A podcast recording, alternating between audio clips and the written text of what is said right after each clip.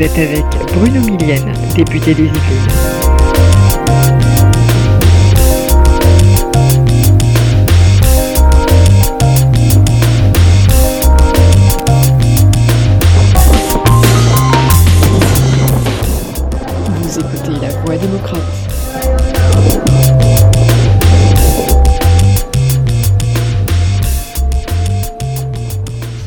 Bonjour les amis, Euh, dans ce nouveau podcast hebdomadaire, je vais m'attaquer à essayer de vous faire comprendre pourquoi euh, l'essence augmente euh, aussi vite alors que le prix du baril de pétrole n'est pas euh, si élevé que ça.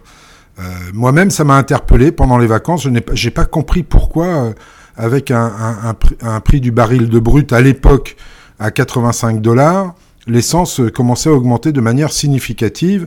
Et j'ai donc euh, investigué, j'ai mené l'enquête pour savoir pourquoi on arrivait à des taux comme ça, alors qu'on a connu des barils de pétrole à 120 dollars le baril, avec euh, un prix à la pompe nettement moins élevé. Mais la raison est, assez simple. Il y a les hausses dues au coût des transports, et puis les hausses dues aussi à l'énergie qu'on a connues ces derniers temps. Pour une fois, ce n'est pas le prix du baril du pétrole qui compte, mais c'est plutôt le prix du brut raffiné qui euh, monte à la bourse à Rotterdam. Euh, donc, on a vu que, je vous l'ai dit, euh, la hausse du coût du transport, mais il faut regarder de plus près aussi qui en profite pour gonfler ses marges. C'est pour ça, je, je vous le mets entre parenthèses, que le président a tout à fait raison de demander une réelle transparence sur les marges de tous les intermédiaires. On l'a bien pour les produits alimentaires, je ne vois pas pourquoi on ne l'aurait pas pour l'essence. Donc, revenons aux distributeurs et aux marges. En 2022, euh, les marges des distributeurs étaient de 1 à 2 centimes de marge au litre, ce qui ne fait effectivement euh, pas grand-chose. En revanche, aujourd'hui, on peut tabler sur des marges de 5 à 7 centimes par litre. Ça reste raisonnable, mais malgré tout, on voit une forte augmentation des marges des distributeurs. Mais le problème, et je vous l'ai dit en préambule, le problème vient plutôt des raffineurs, où on constate que les marges des derniers mois sont 5 fois plus élevées que sur la moyenne des dernières années. Ça peut représenter jusqu'à environ 15 centimes par litre d'essence. Euh, ça s'explique par le manque de raffineurs, c'est vrai, parce qu'il y a quelques raffineries qui ont fermé. En plus, euh, la bourse du, brut raffiné à Rotterdam anticipe certains, événements, comme par exemple euh, les ouragans que connaissent les États-Unis euh, tous les ans en fin d'été, et qui obligent certaines raffineries à fermer, ce qui fait monter artificiellement le prix euh, du brut raffiné à la bourse de Rotterdam. Euh, ça explique donc les difficultés par manque de raffineurs et, encore des, difficultés qui peuvent rencontrer sur l'approvisionnement, que ce soit à Amsterdam, Anvers ou au Nigeria. Mais euh, soyons optimistes puisque ce, n'est pas une hausse structurelle, c'est une hausse conjoncturelle. avec quand même un petit truc qui m'inquiète, c'est que, ok, hausse conjoncturelle sur le fait qu'il manque de raffinerie, donc on manque de brut raffiné pour aller dans les pompes, ça, ça devrait s'arranger, mais malgré tout, il faut reconnaître que les raffineurs en profitent pour reconstituer les marges qu'ils ont perdues entre 2020 et 2022. Et ça, mes amis, je ne trouve pas ça très fair-play à l'heure où nous connaissons une inflation qui, certes, en France, reste limitée grâce aux efforts du gouvernement. Vous n'avez qu'à aller faire un tour dans les autres pays européens pour vous apercevoir que l'inflation est beaucoup plus grande. Euh, mais ça reste une préoccupation parce que beaucoup de nos concitoyens ont des difficultés, même pas à la fin du mois, euh, dès, la première quinzaine du mois, pour boucler leur budget. Et il faut qu'on trouve euh, des moyens pour les aider. Donc, ce que nous allons faire, c'est que nous allons... Alors moi, sur les raffineurs, pour en terminer, moi, je voudrais que ces gens-là réfléchissent à l'effort partagé en cette période d'inflation. Je pense que vouloir reconstituer ces marges sur une année, c'est ridicule. Ils peuvent faire un petit effort et effectivement penser à reconstituer leurs marges sur plusieurs années. Je pense qu'ils ont les reins assez solides financièrement pour se le permettre et tout ça pour le bien des citoyens. Ce serait bien qu'ils partagent l'effort avec les autres. Donc, ce que nous allons faire, la transparence sur les marges prônée par le président de la République et que nous avons euh, approuvé comme décision euh, va nous permettre, très certainement, va permettre euh, des comportements plus vertueux et c'est une bonne piste parce qu'il y a un moment ou un autre, cette forme de transparence, c'est pas du name and shame, mais va quand même faire rejaillir le fait que certains, effectivement, en période de crise, continuent à faire des profits qui ne sont pas justifiés. L'indemnité de 100 euros pour les ménages les plus modestes qui utilisent leur voiture. Certains disent ben, ça représente juste un plein et ce n'est rien du tout. Cet argument est parfaitement ridicule puisque cette indemnité de 100 euros pour les ménages les plus modestes qui utilisent leur voiture, ça représente 20 centimes d'euros par litre pendant 6 mois pour un kilométrage moyen ou, si cela parle à plus de monde, 15 centimes par litre sur 14 000 kilomètres. Donc, vous voyez, c'est loin d'être négligeable.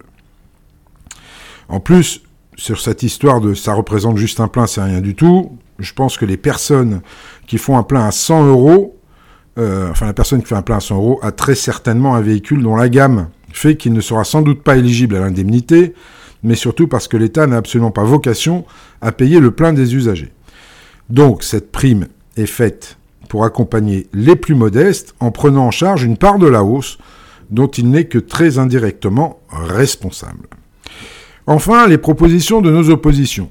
Parce que on peut dire qu'on met des choses sur la table, les oppositions en mettent aussi, il est de notre devoir de les analyser et de voir si ce sont des pistes intéressantes, recevables, à la fois pour le budget de l'État, et de voir leurs répercussions sur les ménages pour éventuellement, oui, pourquoi pas les adopter.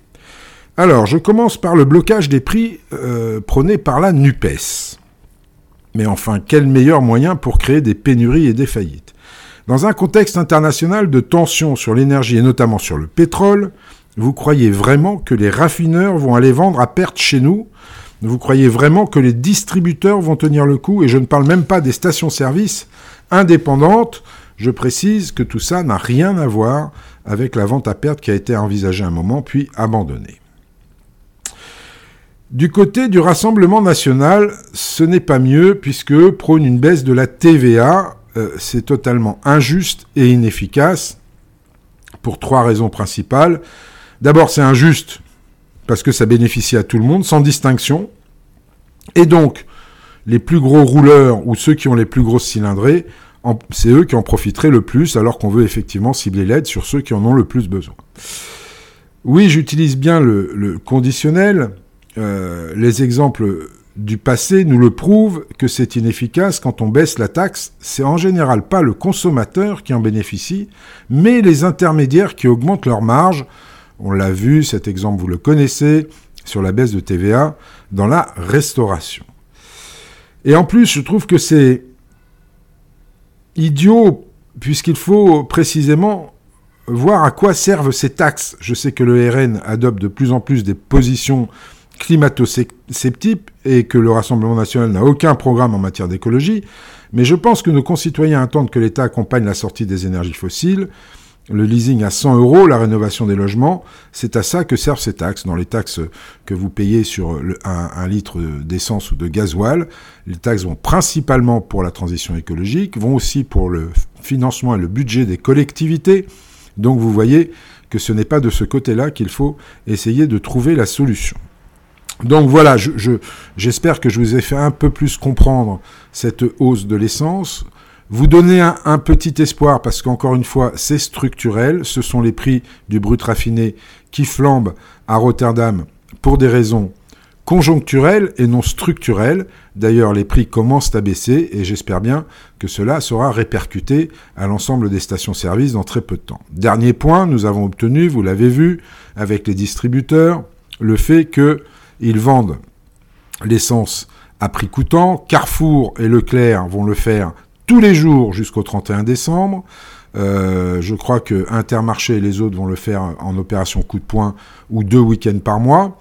Et puis Total, avec ses 3400 stations euh, essence en France, quasiment euh, l'essentiel d'ailleurs du réseau des stations-service, va maintenir un prix bloqué à 1,99€ au moins jusqu'à la fin de l'année. Donc voilà, on ne fait pas de magie, il faut faire attention à ce qu'on dit, il est facile dans l'opposition de proposer des solutions qui sont comme ça de prime abord de bonnes solutions parce qu'elles parlent aux gens, mais qui ont des conséquences à la fois sur le budget euh, de la nation, mais aussi sur le portefeuille de nos concitoyens, qui sont, qui peuvent être beaucoup plus dangereuses que, que l'apparence qu'elle présente. Donc voilà un petit point sur cette essence qui grimpe et dont j'espère qu'elle va baisser assez rapidement. Il, en va du portefeuille des Français et croyez bien que tout ce qu'on pourra mettre en œuvre pour alléger la facture sera fait. Voilà les amis, je, je, vous quitte pour cette semaine pour vous retrouver la semaine prochaine sur un autre sujet. À très vite, bye bye. Vous avez écouté La Voix démocrate. C'était Bruno Millienne, député des Yvelines.